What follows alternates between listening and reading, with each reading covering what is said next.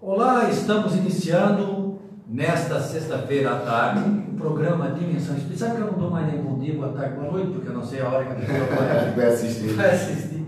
Estamos iniciando o programa Dimensão Espírita nesta sexta-feira, que é o horário que foi possível o comparecimento né, do nosso amigo Jefferson, uma pessoa cheia de compromissos. Isso é muito bom. E a grande parte desses compromissos dele são dentro da esfera da doutrina espírita, né? Sempre está envolvido em alguma atividade ligada ao espiritismo. E também contando aqui com a nossa presença permanente, né? Do nosso amigo Edson Castanhete. E eu começo já com o Edson. Tudo bem, Edson? Boa noite, Boa noite. bom dia e boa tarde. Ah, Boa tarde, senhora. É que a gente trabalha à noite na casa, daí sempre que está aqui parece que é noite. É bom sempre estar de volta. O programa Dimensão Espírita agora tem estado em alguns horários diferentes para poder também acomodar os nossos amigos que vêm e aceitam poder vir aqui. Mas a gente está sempre feliz de estar aqui fazendo o programa e divulgando o Espiritismo. E você, Jefferson? Quanto tempo, hein? Bastante tempo. né? É. Para mim é uma grande alegria poder retornar nesse programa maravilhoso que a gente sempre faz na divulgação da doutrina espírita. E agradecer também as pessoas que estão nos assistindo, que também vão nos assistir. Então, para vocês também, boa tarde, boa noite, bom dia. E que a gente possa aproveitar esses momentos para compartilhar um pouco mais de conhecimento da doutrina espírita, que nos traz muitas reflexões de mudança. Então tá. Como a gente sempre gosta de esclarecer, o tema da nossa abordagem do programa é escolhido pelo convidado. É claro, não poderia ser diferente, né? E o Jefferson escolheu um tema muito interessante que tem a ver com o nosso conhecido Pai Nosso. Ou seja, seja feita a vossa vontade. É a temática que nós vamos abordar hoje e vamos começar com as considerações iniciais do Jefferson a respeito desse assunto. Bom, essa é uma palestra que eu estou fazendo nas casas, né? Seja feita a vossa vontade, assim na terra como no céu. É um trecho do Pai Nosso, que está no capítulo 28 do Evangelho segundo o Espiritismo, onde Kardec faz ali também uns comentários sobre essa passagem do Evangelho, né? passagem da oração, onde ele vai comentando a visão espírita desse ponto. Então, a doutrina espírita é uma fé raciocinada, onde nos convida ao entendimento. Então, quando a gente pega essa questão, seja feita a vossa vontade, assim na terra como no céu, o que, é que os Espíritos estão querendo nos dizer, irmão? E Jesus quis também. É que existe uma vontade de Deus, que é essa lei suprema, existe a nossa vontade. E isso quer dizer o seguinte: nem sempre a nossa vontade vai ser atendida. E aí eu preciso de um conhecimento, que a gente chama de fé cega e fé raciocinada, é que quando eu espero alguma coisa, um exemplo que eu uso muito nas palestras é um exemplo comum de muita dificuldade, que é quando às vezes um parente está hospitalizado, né? está em coma, e a gente está lá pedindo a Deus que aquela pessoa não desencarne. Então a nossa vontade é que ela não desencarne, mas às vezes ela vai desencarnar. É, Eu tenho uma palestra sobre o Pai Nosso, então eu analiso né, o Pai Nosso sobre o ponto de vista do Espiritismo. E essa passagem aqui eu gosto de contar uma piada. Vai lá. Posso contar? Pode. Posso então tá. E O Edson também colaborou comigo numa palestra sobre esse tema, mas na hora da piada ele disse que tem que ser eu que tenho que contar. É. Ou seja, quando a gente diz essa passagem Pai Nosso, seja feita a vossa vontade, no fundo, no fundo, a gente diz o seguinte, do jeito que eu gosto. Seja feita a vossa vontade, desde que feche caminho. Exatamente. É, Esse é o o primeiro pensamento que nos ocorre. E aí eu conto aquela história de um empresário que foi na igreja, num templo, né, uma casa espírita, um local lá Uhum. para ele é, orar para Deus. E lá, orando, ele disse assim: Senhor, na verdade, eu não venho pedir nada para mim, Senhor. Eu venho pedir para o meu gado, porque está acontecendo na minha. Na verdade, eu tenho casa na cidade, casa no campo, tenho casa na praia, tenho avião, é tudo, eu não preciso de nada, senhor. Só que o problema é que está acontecendo com o meu gado. Meu gado está morrendo lá na minha fazenda. Então eu vim aqui para ver se você consegue salvar o meu gado. E aí, do lado dele, tem um senhor também, orando em voz alta e dizendo assim: Senhor, eu nunca vim aqui te pedir nada, sempre vim agradecer, mas hoje a situação está difícil, senhor. Olha, levantei de manhã a mulher, os três filhos e eu sem nada para comer. Nem gás não tinha. Então eu vim aqui, senhor, pedir 100 reais que você me conseguisse 100 reais para eu poder comprar o gás e a comida para todos eles, senhor. Só isso que eu quero. Aí o fazendeiro aqui olhou para aquela pessoa, passou a mão no bolso, pegou 100 reais e deu. E aí virou para Deus e disse assim: Agora te concentra só no meu pedido. só no meu caso. Só no que interessa é o meu pedido. Né? Então a gente tem que tomar cuidado nessa passagem de não pensar assim. Porque a vontade aqui que vai ser feita, que a gente pede que seja feita, é a vontade de Deus e não a nossa. Exatamente. Uma das coisas que o Espiritismo vai deixar muito claro para a gente é que a nossa chave é o egoísmo. É? é o egoísmo. Então é, é difícil as pessoas começarem a perceber que quando a nossa vontade não é atendida e a gente sofre porque não foi atendida, é o nosso egoísmo. Dizendo o seguinte: olha, o que tu queria não aconteceu. Então, esse sofrimento é exatamente o que a doutrina busca que a gente aprenda a evitar. Porque a partir do momento que você tem Deus como uma lei, bondade e justiça, você tem que se submeter. Porque os Espíritos dizem, né? Que você tem que se submeter a seu Pai, você tem que se submeter ao superior.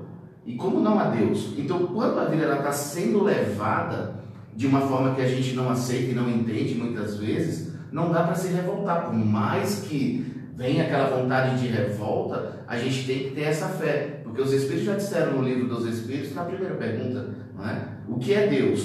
Bondade e justiça, não é? é?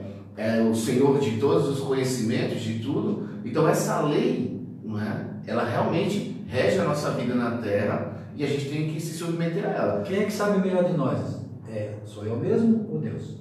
Deus, com certeza. Com certeza. Então, aquilo que nos acontece, mesmo quando a gente não concorda, é, discorda muitas vezes, Qualquer um de nós aqui.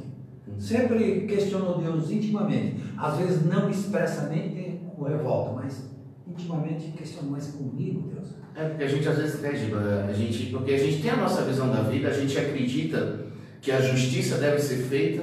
Então a gente aprende ao longo do tempo que a justiça humana vai de acordo com a evolução dos homens na Terra. Então as leis vão ser bem melhores quando existir mais moralidade entre os homens.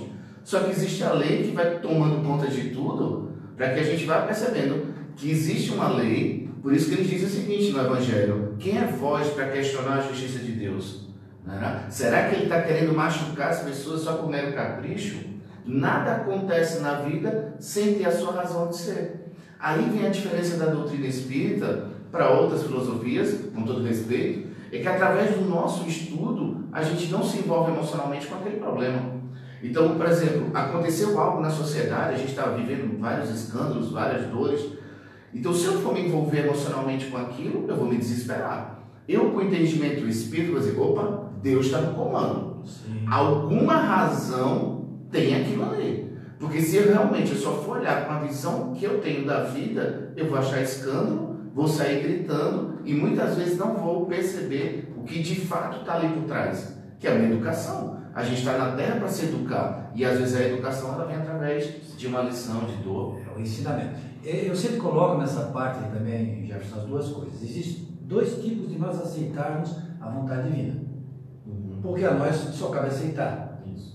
Não tem outra maneira de a gente chegar para Deus e dizer, Deus, vamos conversar eu estou aqui agora, quem sabe tu está errado aqui nesse ponto. Não tem. Deus sabe o melhor para nós. Então nós temos duas maneiras de, agir. É uma aceitação passiva, né, com resignação, com paciência, com tolerância, quando a gente não percebe que não tem jeito mesmo. No caso de morte, por exemplo, Sim. quando há uma morte de uma pessoa, eu, eu às vezes refiro isso também, o fato que aconteceu comigo aqui na cidade de Sara. Um dia eu encontrei uma pessoa na rua, ela estava correndo, uma amiga minha, o que aconteceu? Ela disse, minha mãe, meu irmão faleceu mais novo. E eu estou indo para Uruçanga, daqui de Sara a Uruçanga é uns 30 minutos, né? Sim. Nós estamos todos os irmãos combinando de tudo correndo lá para dar a notícia junto para a mãe, porque para a mãe vai ser uma coisa muito difícil. Então nós queremos estar todos juntos lá para que a mãe receba essa notícia e nós estamos lá para amparar ela e consolar ela. Quando chega no fim do dia, ela volta a encontrá-la novamente e pergunta: Fulana, como é que foi lá o consolo da mãe? Assim, a gente pensava que ia consolar ela, no fim ela consolou nós. Porque ela disse assim: Eu oro todo dia, seja feita a vossa vontade, Senhor. Então, sua vontade está sendo feita. Ela disse isso. Exato. E aí eu pergunto: será que nós espíritas, ela não é da igreja espírita, uhum. de outra religião.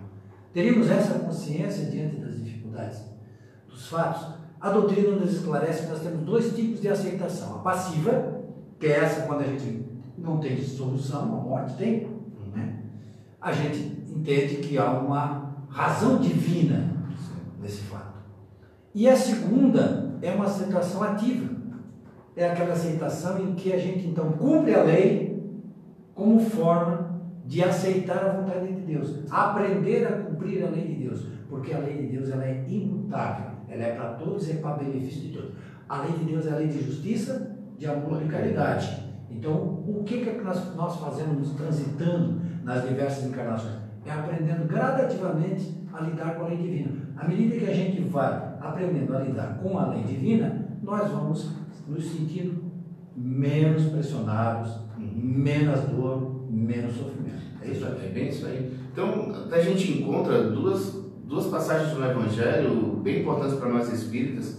Primeiro é que o Espírito de Verdade diz lá no capítulo 6, né, no Jogo Leve: Espíritas, amai-vos, eis o primeiro ensinamento, e instruí-vos, eis o segundo. Porque às vezes a gente se envolve com a emoção, com amor, e aí o nosso egoísmo, de uma certa forma, vai tomando conta da nossa vida, porque eu amo essa pessoa, ela tem que me amar desse jeito, a minha família tem que ser feliz, e aí eu começo a criar um padrão de vida para mim, muitas vezes nos meus pensamentos, nos meus desejos.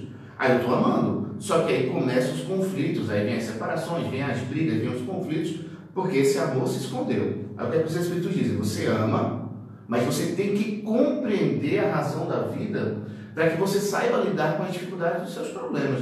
Porque se você não tiver uma compreensão diante da sua dificuldade, e essa é a função da doutrina espírita, você vai realmente se envolver emocionalmente e muitas vezes entrar em desespero.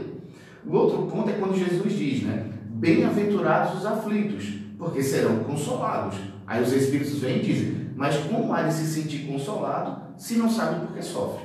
Então, mais uma vez, para que você entenda que se faça a vontade de Deus, você tem que ter uma compreensão. E é isso que a gente busca na doutrina espírita, ver sentido nas dificuldades, quando a nossa vontade não é atendida. Por exemplo, uma pessoa com câncer, ela vai dizer assim, meu Deus, o que é que eu fiz para ter esse câncer? Tanta gente mal aí. E ela começa a fazer esses questionamentos. Poxa, mas se aconteceu com ela, é para ela. Então ela vai ter que aprender a se fortalecer para lidar com esse problema. E aí, o que é que a gente aprende na doutrina? não questiona Deus. Sabe? É o famoso aceita que dói menos. Sim, e além disso, ainda tem que ter a gratidão. Gratidão, né? Ainda tem que agradecer. Olha só, o Marlon, que é um. Eu gosto muito de citar ele porque ele é maravilhoso nas análises que ele faz, ele é do, da equipe psicológica do Jornal de Anjos, né, que trabalha com o Dival. Ele diz que nós devemos agradecer em três tipos, de três estágios, três situações. Primeiro, quando, é, por todo o bem que nos acontece. Essa aqui a gente concorda com Deus, né? Com certeza. Segundo, com todo o mal que nos é evitado. Também a gente concorda, né? Concordamos. Até. E o terceiro, por todo o mal que nos atinge para nos ensinar. Essa a gente não concorda. Aí é que está o problema. Tá, mas eu vou só. No finalzinho dessa última frase que você falou, é. a todo mal que. Sim. Que termina a frase. Todo mal que nos, nos advém para nos ensinar. Nos ensinar. É isso aí. É o ensinamento. Sim. É o que E a gente deve agradecer ao Senhor. Isso veio, mas para me ensinar. Essa terceira a gente costuma não concordar Isso. e não entende que a gente deve mesmo assim Exatamente, que é a famosa pelo amor ou pela dor. Né? Quando a gente começar a compreender, isso tem que ser de uma forma racional. Não dá para usar a emoção diante do sofrimento. Porque se você for uma pessoa extremamente emotiva, cheia de emoções afloradas na pele, envolvida com sofrimento e dificuldades, poxa, você vai ficar numa, numa situação muito complicada. A partir do momento que você começa a estudar, que você começa a entender o objetivo daquela dor na sua vida, o que é que eles vão dizer? Pelo amor, pela dor. Pela dor, eu consegui compreender e me transformar numa pessoa melhor. Porque esse é o grande objetivo. A gente tem uma ideia, muitas vezes, que somos espíritos perfeitos, que está tudo certo, que a gente tem que ter a melhor vida. Tudo bem, está dentro de nós esse desejo. Mas nem sempre vai ser assim. E aí é na hora desses desafios, na hora que as dificuldades vão aparecendo nas nossas vidas, é que nós precisamos ter essa bagagem e a gente, graças a Deus, tem a doutrina espírita para trazer. Sempre lembrando, não há nada que aconteça na Terra sem um fim inteligente. A gente que não entende ainda a finalidade naquela dor, mas com uma finalidade inteligente e para o bem, ela existe. Tem um, um amigo que gosta de brincar assim, é, eu pergunto, tá tudo certo? Fulano e tal, ele assim, tá tudo certo. Quando tá errado, ele assim, não, tudo pensa que tá errado. É. Tá tudo certo dentro. Nós até estávamos comentando, né, eu e o Jeff aqui, sobre essa questão aí do, do vírus que assola a Terra. Né? Como se isso estivesse fora do controle de Deus e da divindade. Né? Isso aí não está, não está. Eles perderam o controle, agora a, a Terra virou uma bagunça e, e não tem ninguém no comando. Tem gente no comando, sim. E quem está no comando é nada menos do que Jesus. né? Tudo que nos acontece é para o nosso aprendizado, para o nosso aprendizado como espírito. Como espírito. É que a gente tem a mania de raciocinar como ser humano. E aí quando a gente fica doente, a gente acha que está errado, porque a gente ficou doente. Quando a gente perde um familiar, a gente acha que está errado, porque como é que você me levou minha mãe quando era novo? Como é que você levou meu filho, que era a razão da minha vida? É, porque a gente sempre olha e analisa pelo ponto de vista do humano que está aqui encarnado provisoriamente, momentaneamente. Exatamente. Assim, ah, eu sempre gosto muito de comentar que num livro chamado Ação e Reação, André Luiz, pela discografia do Chico, ele fala das dores. Né? Então a gente aprende com ele lá que tem a dor expiação. A dor expiação é aquele sofrimento íntimo de uma pessoa que toma consciência da sua imperfeição moral. Quer dizer, quando você começa a perceber que você é cheio de imperfeições, isso vai te doendo por dentro. Isso se chama dor expiação para que você possa se limpar dos seus erros. Existe a dor provação. A provação é aquilo que vem para a sua vida, independente do que você faça. Por exemplo, desencarne de um ente querido, é uma, uma posso dizer assim, um terremoto, um maremoto, não é? Agora, essa doença que está vindo, como todas as outras doenças, eles chamam de dor auxílio. A humanidade muitas vezes precisa adoecer para se cuidar. É? a gente, se a gente for lá atrás, nos anos 80, era conhecida né, a doença que matava muito rápido, que era a AIDS. A AIDS veio matando as pessoas, então, meu Deus, todo mundo Vai morrendo. acabar com a humanidade. Vai acabar com a humanidade. Morreu muita gente, mas qual foi a lição? Se cuide sexualmente. Comece a usar preservativo. Então ali tinha uma educação. Depois que teve o controle da, da AIDS, veio a segunda, mas essa segunda peste, que foi o câncer. Não é? Quando alguém sabia que na família alguém estava com câncer, Não tem cura. não tem cura, vai morrer, vai morrer, vai morrer. Só que com o tempo, o que é que você viu? As pessoas começaram a se cuidar da alimentação, se cuidar do corpo, começou a fazer exames, a medicina avançou. É? E qual é a terceira agora que está vindo? É a depressão. A depressão está matando de que forma? Está matando pelo suicídio. Não é? Então, antes morria pelo câncer, a pessoa morria de câncer era aquela pessoa que morria ruim fisicamente, o AIDS morria fisicamente, e a depressão pelo suicídio. Mas ninguém morre. Ninguém só vai morrer quem tem que morrer. Não é? Você tem que se cuidar, você tem que fazer toda a higienização, todo o trabalho. Mas se você tiver que desencarnar disso ou de outra coisa, você vai. Mas tem uma lição. Na depressão é o crescimento moral das pessoas, é a evangelização, porque é a mente doente. Então tudo que acontece de ruim, ela está trazendo informações para a gente, para dizer assim, muda a tua trajetória, muda o teu caminho. Porque essa doença, por exemplo, o coronavírus que está vindo, ela está trazendo alguma lição para a gente. Não é? Vamos cuidar dos alimentos, vamos cuidar da nossa higienização, vamos... porque a gente acaba levando a vida sem prestar atenção, daqui a pouco lá na frente vem um problema para a gente resolver. E as instituições da vida, como você estava colocando ali, Jefferson, Uhum. elas têm que ter uma causa, tem uma razão de ser. Não acontece por nada, por acaso. Isso. né? E se Deus permite, a causa é justa. justa. A partir do momento que você. Porque assim, a doutrina ela vai te dando uma base de entendimento. Uma, particularmente, que eu uso na minha vida é Deus é bom e Deus é justo. Seja o que esteja acontecendo, ali tem a bondade e a justiça de Deus. Aí disseram para mim, Jefferson, mas morreram mil pessoas na Itália. Tudo bem, morreu porque era o momento deles morrer através dessa doença.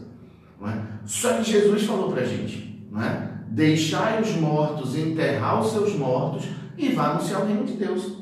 Então, a minha compreensão diante desse sofrimento, ela precisa ser espiritualizada. É? Porque lá no Evangelho ele diz, quem é vós para questionar a bondade e a justiça de Deus? É? Então, ali tem uma finalidade, essa finalidade é uma evolução. Agora, se você não tiver um entendimento que ali é uma bondade e uma justiça de Deus, que se você perceber que a vida continua após a vida física, que é a base da doutrina espírita, né? eles dizem no capítulo 6 do Evangelho, né? aquele que não acreditar que a vida continua, ou que Deus é bom e Deus é justo, todos os seus sofrimentos caem com um peso muito grande. E o principal, né, Jefferson? Qual é a vida? A verdadeira vida. A verdadeira vida. Exatamente. Não é que essa nossa vida não seja, não é, é, não é que ela seja falsa, não é que ela seja fake. É porque aquela é permanente. A vida espiritual ela é permanente, a nossa é transitória. É nesse sentido, né? a verdadeira vida é espiritual. O problema, como eu, como eu falei ainda há pouco, é que nós temos a mania de enxergarmos a vida sob o nosso ponto de vista, que não está errado, o nosso ponto de vista da Terra. Da, no momento que nós nascemos, no momento, momento que nós morremos. Nós temos esta visão. Nós temos que, o Espiritismo nos diz, a gente tem que se colocar acima para enxergar lá de cima, olha, você já nasceu antes, você já, já existia antes, e você vai continuar existindo depois. Mas já apenas uma passagem. E aí quando a gente tem esse ponto de vista, essa visão do ser espiritual, as coisas tomam outra dimensão. Com certeza. Então as doenças passam a ter outra dimensão. Uma coisa bastante que a gente vai aprendendo, porque assim, quando você tem um entendimento espírita, você já não olha para os problemas que estão acontecendo só com a emoção. Está muito claro o seguinte, quando Jesus fala, né? Um sopro você sai da terra. Você pode ser a pessoa mais rica, mais orgulhosa, você pode se sentir superior, mas hoje você já pode sair daqui. É a passagem do dono do celeiro, né? Isso. Que enche o celeiro com toda a sua colheita e no outro dia ele amanhece num plano celestial, que ficou toda a colheita para trás. Né? Isso. Então, não são as coisas materiais que nos pertencem, obviamente elas fazem, elas nos ajudam na caminhada, inclusive são as, as provas e os testes da nossa caminhada. E, e quando a gente fala de coisas materiais, inclusive aqueles das famílias nas quais a gente está inserido, então os irmãos, os parentes, é, esses seres, depois a manipulação dos bens que a gente tem. E quando mal feito, depois a gente há de, de prestar conta no, no, plano espiritual. Mas é apenas um auxílio. Eu estava estudando com uma palestra que fala sobre morte. Eu estava olhando um palestrante, ele falava, lendo algumas coisas e ouvindo algumas palestras, ele fala assim, que a morte não existe. Aí na hora a gente para para pensar assim, Obviamente, como diz o Gilberto, se a gente for olhar para o nosso plano, pelo plano físico, ela existe. Mas nós temos que olhar para o plano espiritual. Na verdade, só existem passagens. A morte é uma passagem. Então, porque é, nessa mesa é, que nos abriga, é uma mesa aqui do, do Centro Espírita, que é, na qual a gente é, faz, faz alguns trabalhos e trabalhos no sentido de reuniões mediúnicas. E amigos nossos que já estão no plano espiritual vêm aqui pedir auxílio e nem sabem que estão no plano espiritual. Aí eu perguntaria para ele: existe morte? Ele diria que não, porque na concepção e visão dele ele não está morto. Então a morte é uma coisa muito material. Né? Obviamente a gente está estando dentro desse material, é, como o, o ovo dentro da casca, a gente só consegue enxergar aquele universo. Mas o universo fora da casca é imenso, é infinito. Você pega assim, ó, Jesus Cristo, todo o ensinamento moral que ele trouxe, espetacular. Mas qual foi a grande mensagem que ele deixou assim? Foi, depois da morte dele, ele retornar e ficar 40 dias depois da morte em convívio com as pessoas. Como quem diz assim, pessoal, estou vivo aqui, eu não morri, não existe morte. E esse é o ensinamento que ele trouxe para nós, para todo mundo. De que, nesse sentido, a morte não existe, ela existe no sentido da matéria. O corpo aquele morreu, claro. E ah, eu uso a palavra morte. Tem gente que diz, ah, desencarnação. Eu gosto de usar a palavra morte. Porque Kardec usou a palavra morte. Você olha o livro dos Espíritos, uma das palavras que mais está no livro dos Espíritos é morte. Mas ele estava se referindo à morte do corpo, à morte da matéria, à morte daquilo que acaba o corpo acaba, esta folha de papel acaba, esta caneta um dia vai acabar, isso aqui um dia, por mais que dure, um dia vai acabar. A única coisa que não acaba é o espírito. Né? É esse que é que tem vida permanente. Às vezes a pessoa chega assim para mim e diz assim, olha, eu sempre falo questão quando eu vou falar do câncer, às vezes, não é? ou de uma doença degenerativa, a pessoa descobre que está com uma doença degenerativa, eu vou morrer. Não, você vai morrer desde que você nasceu. Porque a morte é uma lei de Deus. As pessoas que, que brigam contra a morte ainda não entenderam. A morte é uma lei. Você é a mesma lei do nascimento, a mesma da morte. Agora, quando você toma a percepção que você pode morrer a qualquer momento, a sua vida muda. Porque você vai aprender a dar valor a outras coisas. Poxa, eu estou dando valor que é a minha vida. Se eu pegar essa doença, eu posso morrer. E aí, opa, eu vou me cuidar, eu vou me proteger, eu vou passar a higienização na mão. Então você começa a valorizar outras coisas. É só você pegar uma pessoa que quebrou as duas pernas e vai ter que passar dois meses sem andar. Né? A pessoa que perde, a, a pessoa, já imaginou a pessoa que perde a vista, o valor disso? A gente não, a gente só dá valor àquilo que a gente perde, né? Exatamente. E aí, quando eles dão essa lição pra gente, eu sempre falava o seguinte, qual é a diferença, às vezes, de uma pessoa no nosso bairro descobrir que está com câncer, já, o fulano de tal lá da rua X está com câncer, ou de um ator famoso que vai na mídia e está com câncer. As duas pessoas são filhos de Deus, a diferença é uma que tem a repercussão maior. Porque a gente às vezes idolatra o ator, né? Se tadinho dele está com câncer. Aí vai lá e dá um depoimento que as pessoas precisam se cuidar. Então, às vezes, algo é necessário que mexa com o planeta. Né? É o planeta, não é uma doença ali no bairro. Utilizando do, do momento, e o momento agora é coronavírus. Né? Tudo é coronavírus, tudo é coronavírus. E aí, assim, ontem saiu uma fake news de que o presidente da República estava com, tinha contraído o coronavírus, mas já foi desmentida. Mas daí, assim, quando o presidente da República contrai uma doença que pode chegar a qualquer um da população, aí parece que todo mundo volve os, os olhares lá para o Planalto e diz, opa, essa doença pode chegar aqui também. Eu estou falando isso para quando diz assim, o seu José do nosso bairro pegar coronavírus, é o seu José do nosso bairro. Exatamente. Ah, mas se o presidente pegar, eu, tô, eu só estou fazendo usando como exemplo, mas muitas vezes a, a, própria espiritualidade utiliza pessoas importantes ou com vulto na sociedade para que com ela aconteça uma coisa que deveria acontecer, isso tem que ficar claro, porque parece que foi ah, não, nós vamos pegar o presidente e dar uma doença para ele para que todo mundo saiba. Não. Se, há, se, se por acaso ele contraísse o coronavírus, estaria também na programação dele. Sim. Obviamente. Mas para quê? Para que o povo se alerte. Para que o povo. Tem a sua razão. Né? A, a, Abra os olhos. A ministra da Saúde da Alemanha ela foi atingida pelo coronavírus. Ela é ministra da Saúde. É. é. Então ela não, não perdoa ninguém. Não. Estamos todos sujeitos. Tem uma passagem no Evangelho que eu gosto muito de citar e Está bem nessa linha que o, que o Jefferson gosta também de falar, que diz que não está ninguém imune à dor. Todos estamos sujeitos à dor. E Deus nos faz todos sensíveis à dor para que a gente possa ter sensibilidade da dor do outro. Exatamente. Porque se a gente não soubesse o que era uma dor, a gente não tinha pena de ninguém, porque a gente não saberia como avaliar a dor. Então não existe nenhum ser no planeta nenhum que esteja imune à dor. Todo ser no planeta está sujeito à dor, é uma coisa que acontece com todo ser humano.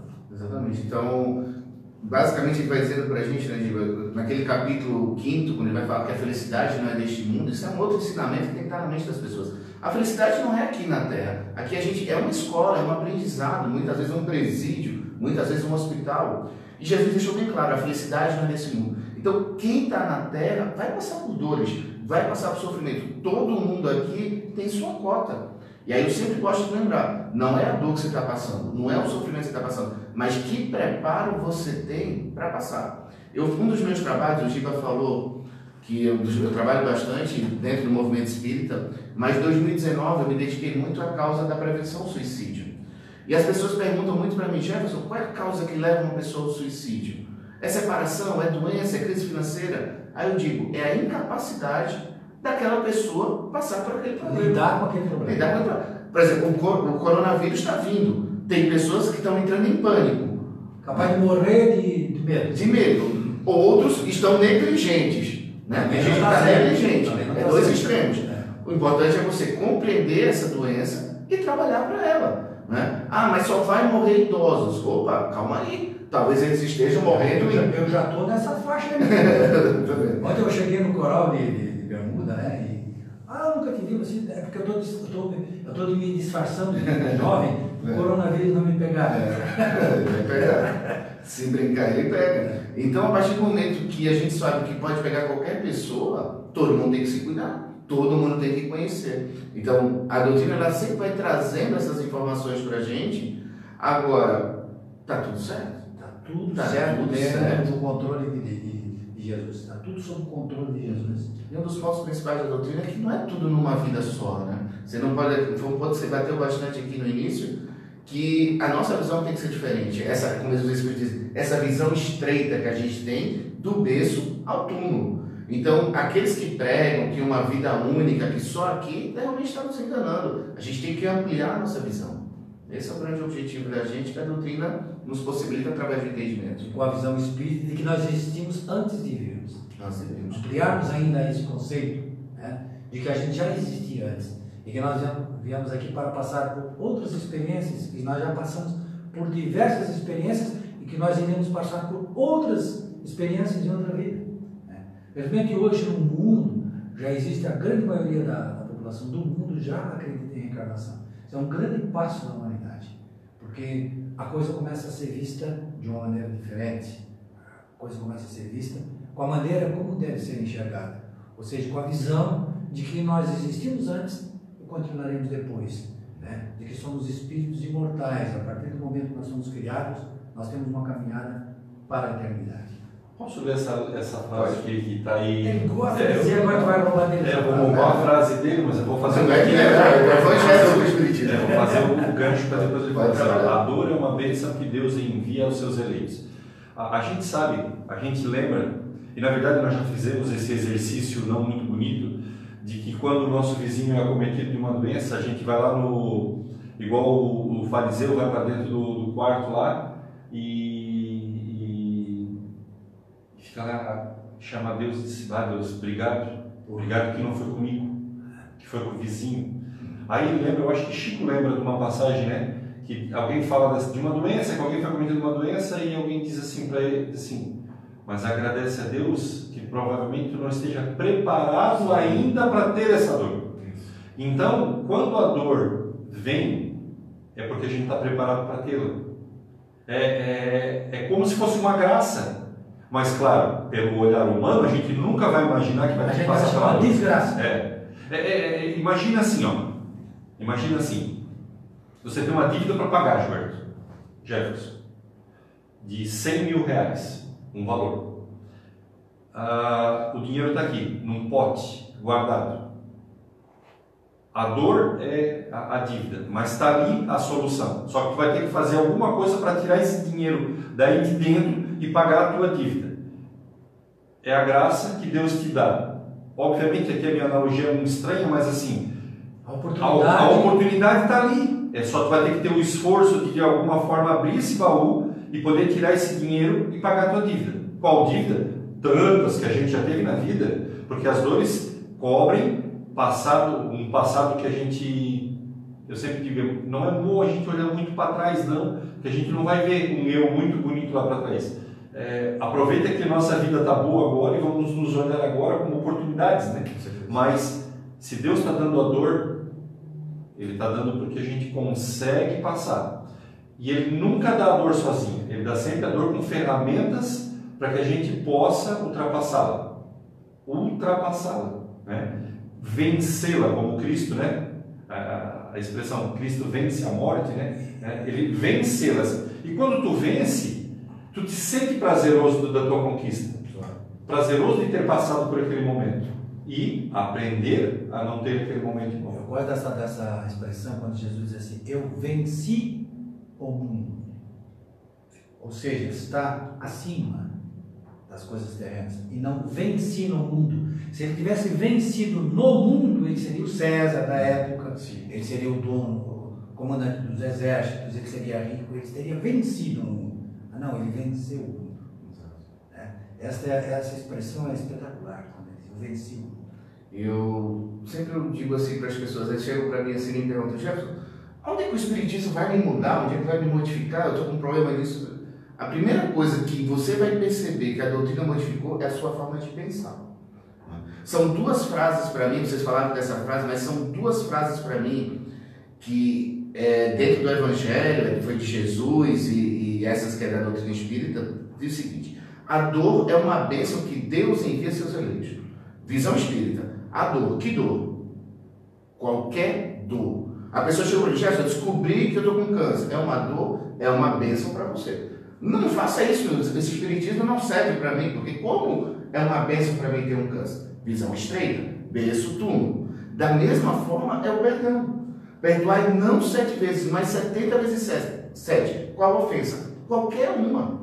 Então, Jesus já deixou claro para a gente, você tem que perdoar. Não importa o que ele fez. Ah, mas ele violentou um rapaz, uma criança. Visão espírita, o que é que ele diz? Falseia é aquele que se diz cristão e não perdoa. Realmente você tem que perdoar. Mas é um processo longo. A gente vai ter que aprender a dar a César o que é de César, a Deus o que é de Deus. Mas nem sempre você vai tratar um inimigo como você trata um amigo. Isso já foi bem claro, a gente vai aprendendo essas coisas. Mas que aquilo ali, que para a gente é um escândalo, há uma finalidade né? de mudança, de observação, tudo. É. Quando tu fala da dor e quando ele traz o exemplo da dor e ele traz o câncer, e a gente sabe que talvez seja nas doenças uma das mais terríveis que acomete. Uh, se a gente procurar, a gente encontra um câncer na gente. Né? Já dizem os médicos, não procura muito porque também não encontra. Os alemães dizem assim que não existem pessoas sãs, as pessoas não foi devidamente é, as células, as células nós temos. Né? Não foi devidamente examinado, porque se examinar bem direitinho, sempre tem alguma Olhando pela, pela visão espírita, quando tu dizes, né, quando a gente falou agora da dor, que a dor é uma bênção, e, e aquele que foi acometido do câncer, então dor, né? ou aquele que foi acometido de um desemprego, aquele que foi acometido de uma separação conjugal, aquele que foi acometido de uma perda de um ente querido, Deus vai olhar Assim, ah, traz aí para a tua dor agora. Aí ele olha, qual a nossa reação com, com relação a essa dor? Qual vai ser? Será que eu vou ser proativo? Será que eu doente, e aí é, falando de câncer, a gente lembra de uma pessoa aqui da nossa, da nossa cidade, não, não vou falar o nome dela, mas o Gilberto lembra dela, de uma senhora que até eu acho que é bem parente tua, né, Gilberto? Isso aí. É, ela, ela foi acometida de câncer, nunca se viu uma lágrima no olho dela, nenhum choro. Ela foi, ela pereceu por essa doença, mas enquanto do tratamento ela ia lá para o hospital ajudar outros tantos a passar por aquela dor. Desculpa. A passar também por aquela dor, porque ela, como experiente do momento, sabia, sabia das dores, então poderia consolar. Tanto outros podem consolar, mas ela ia lá e trabalhava. Aí sim Deus fica alegre pela dor que a pessoa tem que passar, pela prova, então vou trocar dor por prova, pela prova que a pessoa tem que passar e proativamente ela vai lá e vence aquela dor, mesmo tendo perecido pela dor, pela, pela doença. Mas quando ela chegar no plano espiritual e ela olhar o passado dela, ela vai dizer, Deus vai perguntar, o que, tu fizesse com o talento que eu te dei? Mas qual talento, Deus? A dor, a doença. É, e, ela vai, e ela vai mostrar, eu fiz isso, eu fui lá ajudar outros tantos, ao invés de ter ficado em casa chorando, ao invés de ter ficado em casa lamuriando, ao invés de ter ficado em casa tendo praguejado Deus por ter mandado uma dor para ele. E a gente faz isso, né? Assim, falando nisso, assim, é, eu como palestrante acabo falando de mim também. A, a gente, gente fala, fala da gente, coloca assim. Então são duas coisas, em cima disso que você está falando dos talentos, que para mim é o seguinte, é, eu não posso deixar de fazer o bem, quer dizer, são as minhas palestras, os meus trabalhos sociais que eu faço, por causa das minhas imperfeições morais. Então, eu sou imperfeito moralmente, eu tenho muitos erros, mas isso não pode me impedir. Né? Eu não posso parar de ajudar as Desculpa para não fazer nada. Isso. Posso fazer, uma, posso fazer uma pergunta? Pode. Quantos palestrantes espíritas sobrariam se a gente fosse limpar toda, toda a situação a moral que, é, de cada um de nós? Chamar o Jesus para voltar. É, ele teria que fazer essa classificação. Fazer, não, ele fazer essas palestras, porque eu acho que só que se Só ele, exatamente. Só ele. Então, assim, nem as minhas imperfeições morais e nem os meus sofrimentos. Então isso, isso é muito claro dentro de mim. Quer dizer, Jefferson, poxa, Jefferson, tu errasse aqui, tu deu esse vacilo aqui. Não, beleza, eu vou tentar me recuperar, mas eu não posso abandonar o bem. A outra, mas Jefferson, está passando uma separação, Jefferson está doente, Jefferson está... Beleza? Mas eu também tenho que continuar, porque a partir do momento que você entende a doutrina, você entende o Evangelho do Cristo, você não pode se afastar do bem. Independente do problema que você estiver passando, você não pode se isolar. Aí vem a bandeira da doutrina. Fora da caridade não há salvação. Porque a, a salvação é do sofrimento, da dificuldade, da prova. Caridade é o quê? Você sair dali para fazer o bem. Um exemplo muito bonito, uh, tanto no AA como no AN, né? Eu acho que são é assim as, as siglas, né? Uh, não, NA, né? É, AA e NA, né? Quem que dá palestra lá? Aqueles que venceram, estão, vou retificar minha frase, estão vencendo o vício. Aí vem o que o Kardec Porque diz, eles, né? eles também dizem, eu estou vencendo o vício. É o Cada dia. diz, é o esforço constante em domar suas más inclinações. Eu, eu sou ex-fumante. O Gilberto é ex-fumante, é? Tu é ex-fumante? Não, nunca fumei.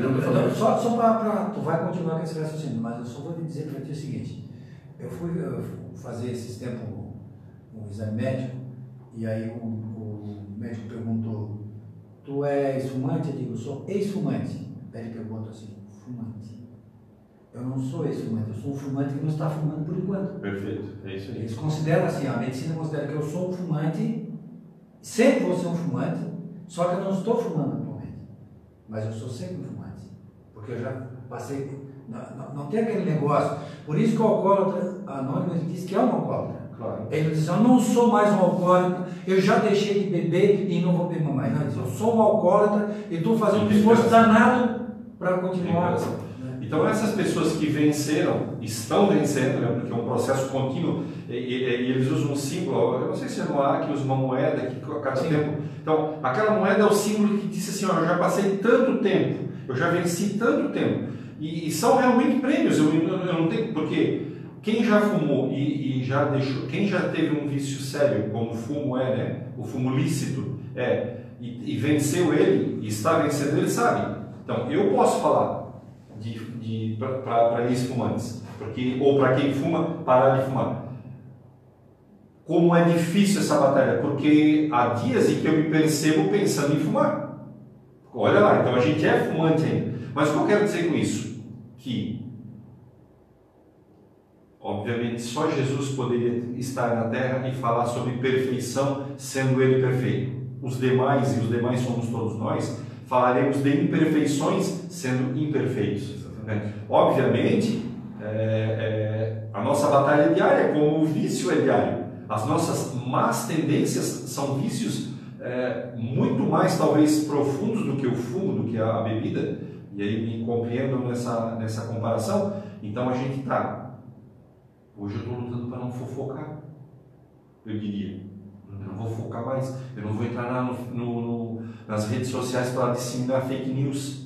Eu estou lutando contra isso. Já passa dois dias sem eu dis- disseminar fake news.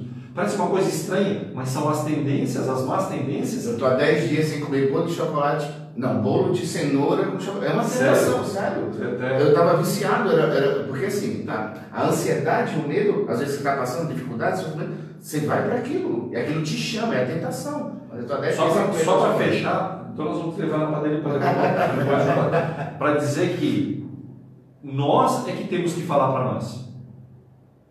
Ah, esteja preparado, seja qualquer um, esteja preparado em qualquer um da sua religião.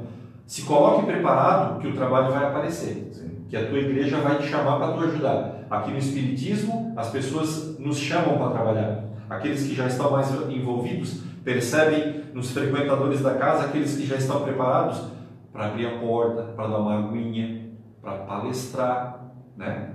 Porque já, já andou um caminho dentro da casa, já adquiriu experiência. E somos nós todos aqueles que temos que fazer o caminho que o Cristo deixou para fazer. Exatamente. Que o Gilberto sempre fala, é levar o evangelho dele a todos os confins. Né? Com certeza. Eu dessa frase. E aí, nesse, nesse processo, é, quando Emmanuel, eu trouxe até um texto do Emmanuel que vai contribuir, Emmanuel diz o seguinte: lembremos que por vezes perdemos a casa terrestre a fim de aprendermos. Então, quer dizer, a minha vontade é que minha casa estivesse em pé, mas às vezes a gente perdeu. Né? Aconteceu um terremoto, financeiramente tive que perder minha casa, meu carro, Eu tive que vender Né? ficar doente. Fiquei doente alguma coisa. Há épocas em que as feridas do corpo são chamadas a curar as chagas da alma. Então, aquilo que muitas vezes a gente já falou e vai estar repetindo, que é a dor, é a vontade de Deus muitas vezes. Né? Você não ter aquele benefício que você esperava ter, que vai lhe dar uma dificuldade, mas que tem como missão lhe transformar numa pessoa melhor. Né? Você dizer assim, olhar para trás e dizer assim, poxa, depois que eu passei aquela dificuldade, aquele sofrimento, hoje eu posso olhar para mim e dizer assim, sou uma pessoa melhor. Algumas pessoas na correria do dia a dia, a gente nem corre no dia a dia, né? Hum. A gente nem faz as coisas correndo as semanas, agora ultimamente elas têm domingo e segunda, porque aquele meio entre segunda e domingo parece que não existe. A gente nessa correria do dia a dia não se percebe que a gente acaba deixando a gente para trás, a família para trás, em, em, em, por causa do trabalho, por causa de uma série de coisas. Aí quando a gente é cometido de uma doença que põe a gente na cama, a gente diz, mas Deus, eu não tenho tempo para resolver minhas coisas. E aí realmente é o momento de a gente pensar assim, não, é a minha férias de parar para pensar tudo aquilo que está acontecendo. Porque, gente, o mundo vai continuar com ou sem a gente. Então a gente fica nessa loucura de achar que a gente resolve tudo. Algumas coisas aí que resolve. Que a gente está no controle. É, que a gente está no é, daqui a pouco é levado para o hospital e é, aí, 15 dias. aí a espiritualidade vai lá e diz assim, sair. é, dá um tempinho, dá um tempinho. Tipo, né, o Gilberto já foi, né? Sim, eu estou lá, pressão 15 cardíaca. dias lá e eu pensava que não podia parar, porque tinha que trabalhar sempre, E tava que parado. estava tudo sob controle e eu estava parado lá, deitado. Aí comecei a circular pelo hospital. Aí descia, conversava com conversava com outro doente, digo, vou aproveitar o tempo aqui É. para ver se aprendo alguma coisa com os outros doentes também, né? Por isso que o Emmanuel disse pra gente que o pessimismo é uma taxa pesada demais e desnecessária. Né? Então, às vezes a gente vai criando muitas vezes uma aflição inútil. Por isso que eu digo assim, emocionalmente é muito difícil a pessoa sair do sofrimento que ela está passando. Ela precisa de fato ter uma compreensão. Então, esse é um chamado para as pessoas que só frequentam casa espírita, que também vamos estudar. é? Vamos aprofundar o nosso entendimento, porque às vezes eu tenho que me perceber viciado. Eu me percebi viciado no bolo de cenoura com cobertura de chocolate, porque eu dizia o seguinte: teve momentos, digo assim, ó, que eu ia para o trabalho, eu saía assim, eu disse, poxa, eu já não comi o bolo. E eu ficava mal, é tipo passe, né? Se a pessoa assim, eu não tomei um passe hoje, parece que para mim era um bolo de chocolate. Eu tinha que comer aquele bolo ali com um cafezinho, que pô, mano, fiz o meu trabalho do dia. Então, às vezes a gente vai se apegando a algumas coisas, né, para superar aquilo ali, mas às vezes a gente tem que ter cuidado, porque a gente está criando uma aflição inútil. Né? Um sofrimento ou um vício que a gente está entrando que a gente não precisa. Sim, Tá mas essa palavra- mais de maturidade. Né? Essa palavra que tu usou é uma palavra muito importante de a gente analisar. O pessimismo. Como a gente é pessimista, né? Sim. Puxa vida, é, eles fizeram aquela análise, né? Que nós temos 95 mil pensamentos por dia, desses, dos quais 90 mil são negativos. Então, por natureza, o ser humano, foi cientista, não foi o espírita que fez esse cálculo aí. Os cientistas calcularam. para ele como é que eles É, chegaram a esse como- cálculo. Como eles chegaram ne- ne- nesse cálculo, não sei. Dos 95 mil pensamentos que nós temos no dia, todo dia, tá? 24 horas do dia, 90 deles são negativos. Então, 90 nós- mil deles. 90 mil. Então, mais de no- 90%. A natureza nossa é ser pessimista. Tudo que a gente pensa, já pensa do lado negativo. A gente já fica pensando assim, meu Deus do céu, a hora que esse coronavírus chegar no Brasil, mesmo para valer, vai ser um desastre, vai ser um... A gente já pensa sempre o pior das coisas, né? Se a gente prestar atenção, por que, que pensa pior, Gilberto? O que, que é o pior dessa situação? Por que, que é o pessimista? O tema da tarde é. Gostar da tarde, agora eu estou ligado que agora é tarde. Seja feita a vossa vontade, assim na terra como no céu. Ok? Quando a gente percebe que não vai ser assim na terra como no céu do jeito que eu quero, eu sou pessimista. Sim. Então, na verdade, é realmente o contraponto da- da- do nosso tema de hoje. Por que, que a gente só pensa negativo? Porque é exatamente o contrário daquilo que a gente quer. A gente vive querendo. A gente, ah, nós somos os seres dos quereres. Né? A gente quer, quer, quer, quer, quer, quer, mas quer do jeito que a gente quer. Não é o jeito que a coisa está programada para. Concentra, né?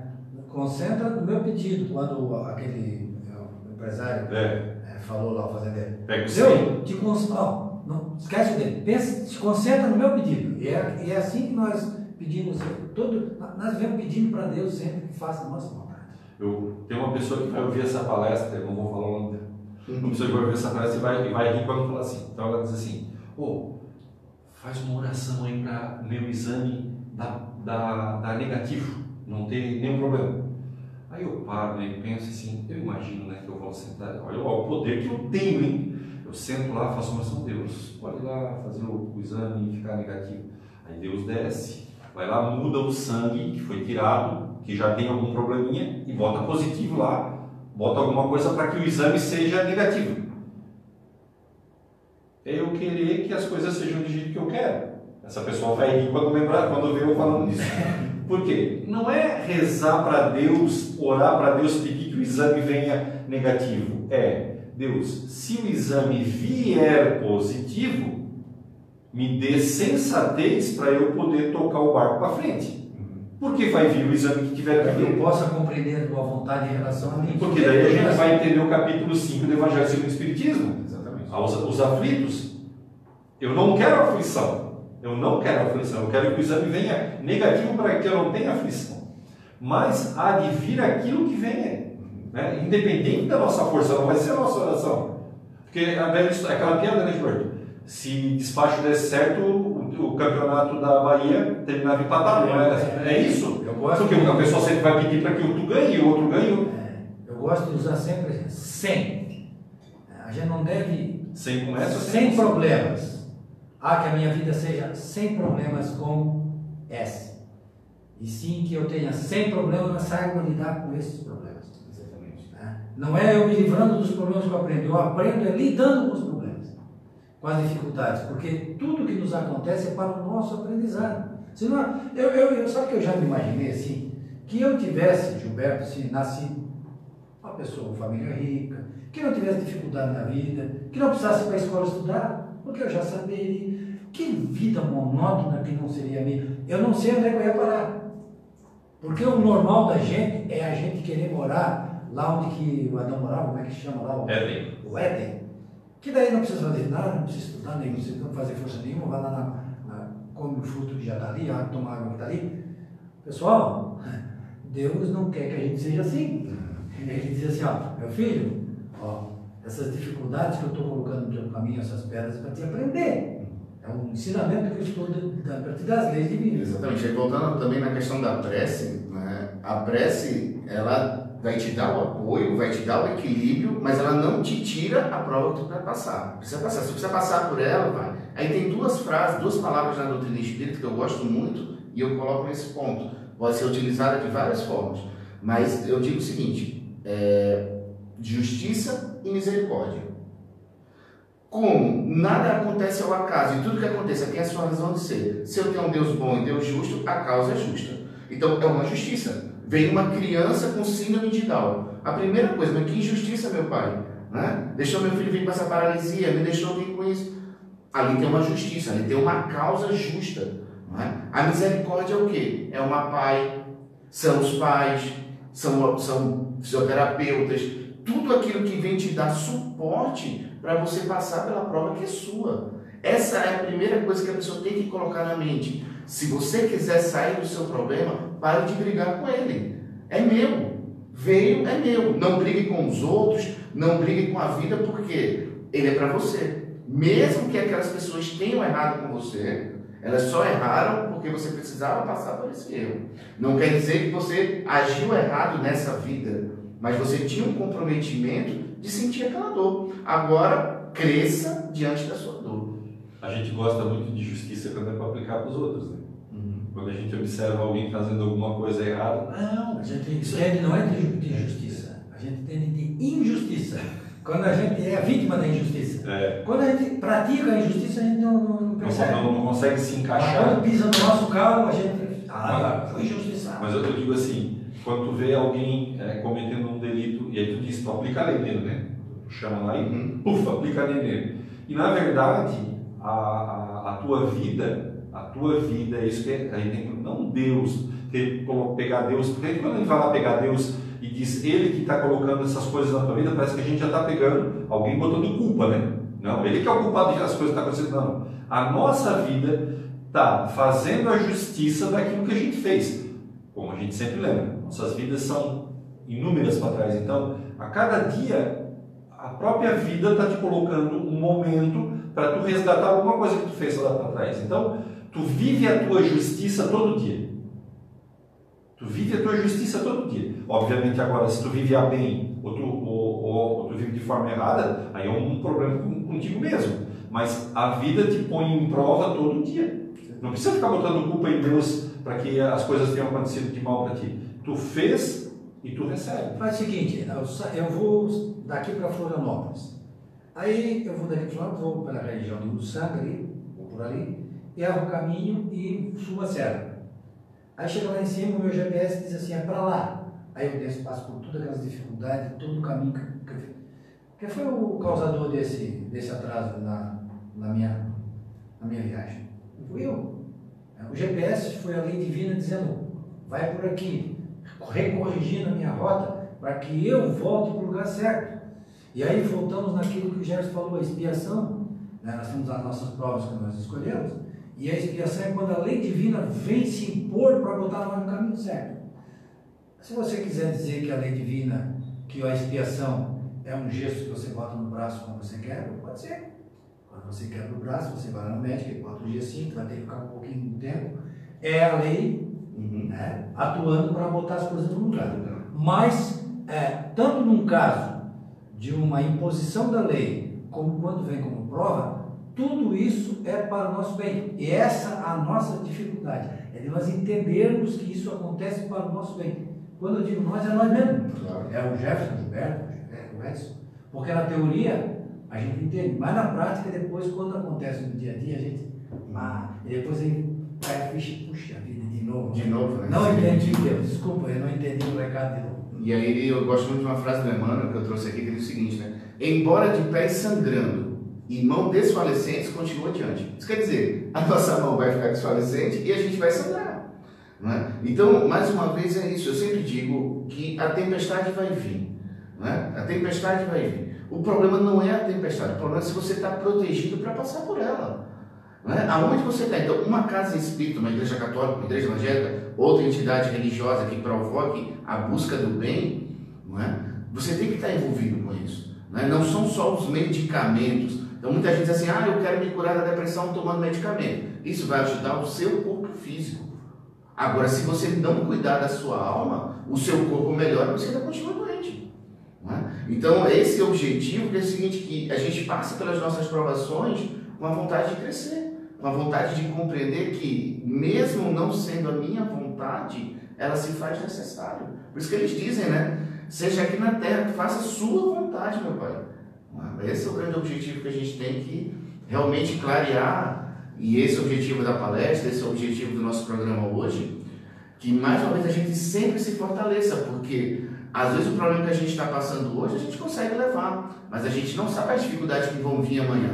Né? Então que a gente nunca se afaste desses entendimentos para que a gente continue trabalhando no bem e compreendendo que tem uma força divina comandando tudo aqui na Terra.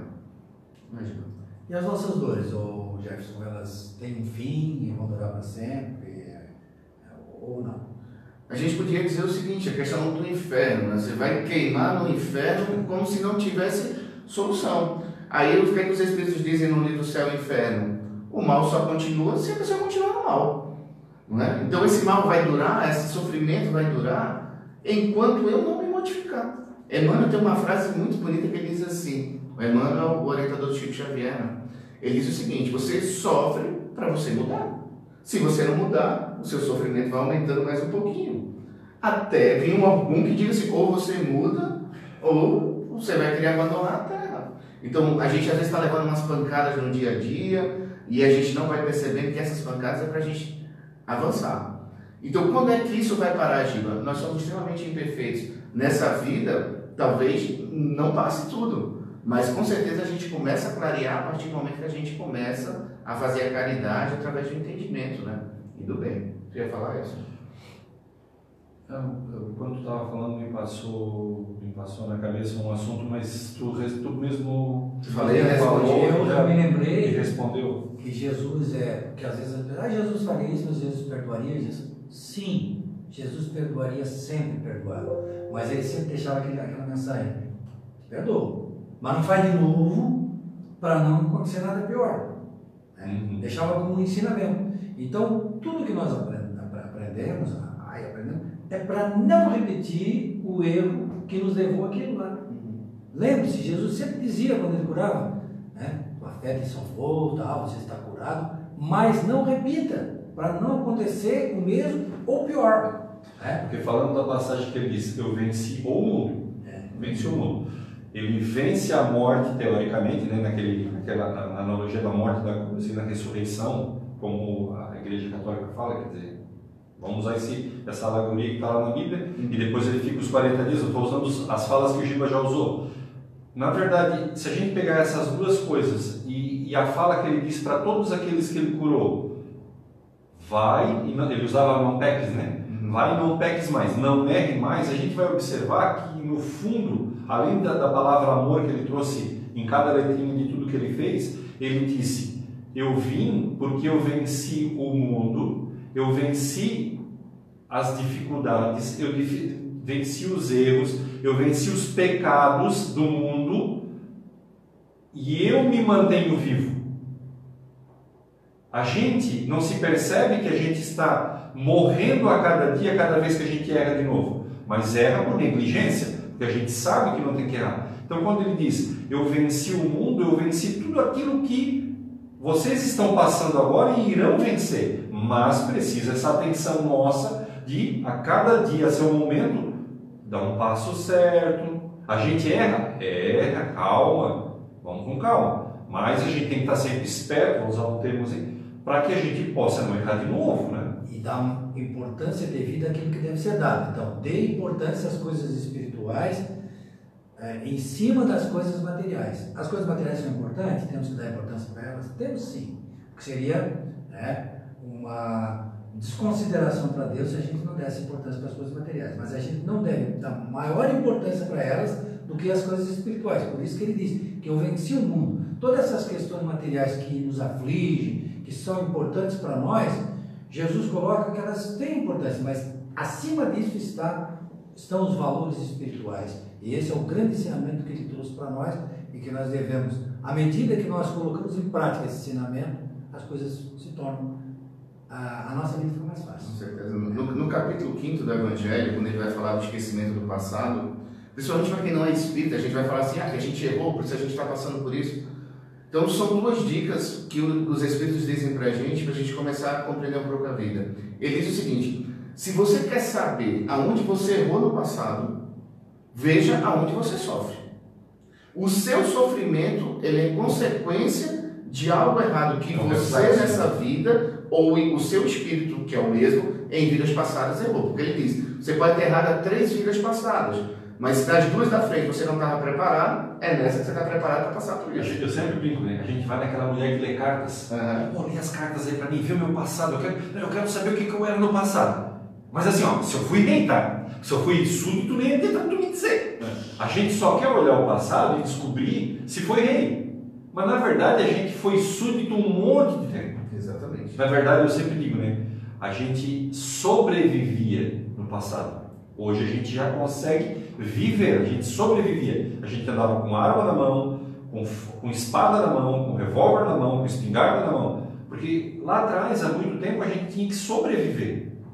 E com tudo isso na mão, coisas boas a gente não fez, né? Exatamente. Então, se tu tiver que me dizer alguma coisa do meu passado, diga que eu fui gay, não diga que eu fui. É bem isso. Então não adianta a gente olhar para o passado, olhe para o nosso, olhe para o presente, olha com o que, que eu, o que, que eu estou fazendo agora. Eu continuo ah, mentindo, eu continuo enganando, eu continuo negligenciando. Ah, eu já consigo ajudar, eu já consigo, quer dizer, olha como é que a gente já está prosperando.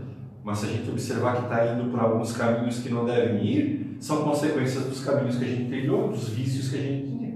Por isso, né? por isso que, que tanto a doutrina como todas as religiões, e hoje a psicologia, os coaches, todo mundo vai fazer esse tipo de trabalho, sempre vai dizer o seguinte, o autoconhecimento. Então a doutrina já está dizendo, até a passagem, acho que de Santo Agostinho, né? Se você quer saber a- é, as suas dificuldades, aprenda a te conhecer.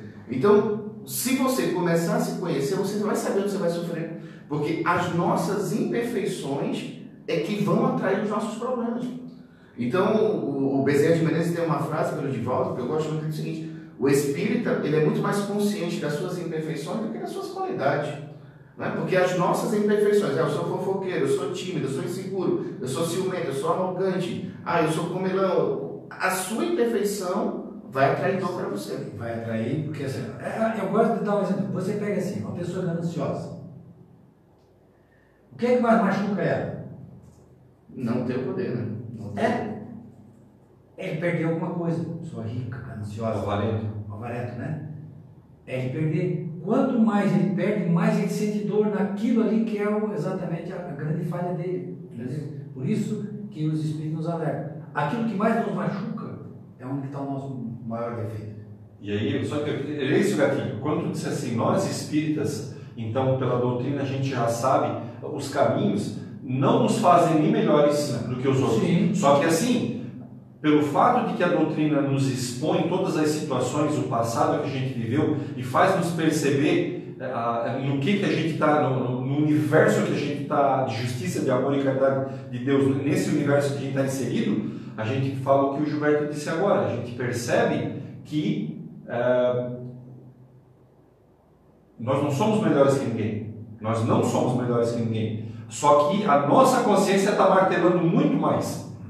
Responsabilidade a nossa responsabilidade é muito maior. Aumenta. Aumenta, porque sabendo o que, que tem que ser feito de direito ou de correto, e por ser espírita, não é porque está espírita que somos os melhores, não, erramos iguais.